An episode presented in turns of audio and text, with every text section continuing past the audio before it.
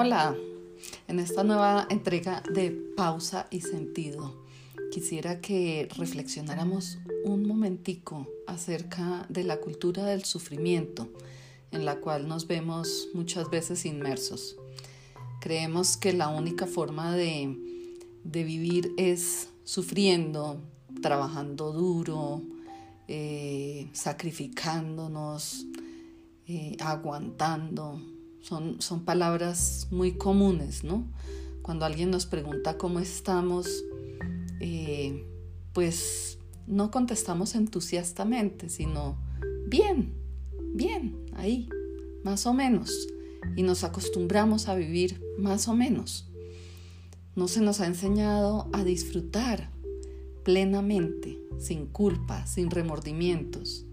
Creemos que un estado de bienestar es contrario a luchar para obtener lo que queremos, el éxito, eh, el dinero, el estatus social, eh, los bienes materiales, la educación, eh, el supercargo de poder.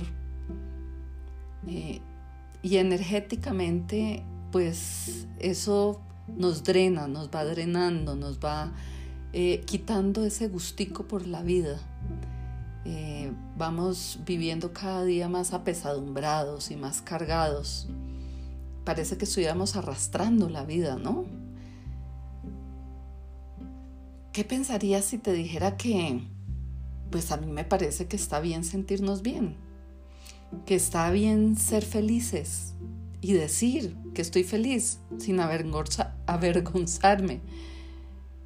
Que puedo trabajar con gusto y que no tengo que trabajar 16 horas para obtener lo que quiero, eh, que tal vez estoy queriendo demasiado y que con menos también puedo ser feliz, que está bien tener ratos de ocio, sí, de mirar al techo, de poner la mente en blanco, ahí es donde surge la creatividad que está bien en tener ratos de entretenimiento con la familia, con los amigos, que todo esto es parte del ser humano. Lo importante es que sepamos que aunque habrá sufrimientos inevitables, no busquemos sufrir sin ninguna razón. Hay unos inevitables, y ya tendremos que ver cómo los afrontamos, cómo los abrazamos y cómo los transformamos en sentido de vida.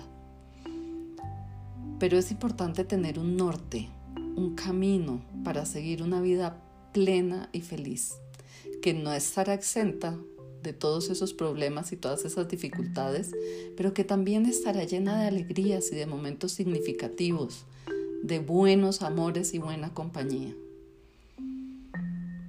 Te invito hoy a reflexionar en cómo están esas habilidades tuyas para aceptar el bienestar y la, felicidad, para ser flexibles y valorar la vida como se presenta, pero también para entender que sí puede haber amor pleno y verdadero, que no tenemos que estar aguantando ni sufriendo que sí nos puede gustar nuestro trabajo. Te invito hoy a caminar erguido, con la frente en alto y la sonrisa en la cara. Y que puedas decir, sí, estoy bien. Y si en estos momentos te das cuenta que estás de la otra forma, que estás arrastrando la vida, te invito a parar y tomar acciones concretas para poder cambiar. Porque vida no hay sino una. No la vamos a repetir, el tiempo no vuelve. Que en el momento de nuestra muerte no tengamos que decir si hubiera hecho, si hubiera decidido, si hubiera podido, tantos hubieras que se quedan por ahí, sino que podamos decir que nuestra vida valió la pena ser vivida a pesar de todo. Si ves que necesitas ayuda, escríbeme, aquí estoy para ti. Un abrazo y nos vemos en la próxima entrega.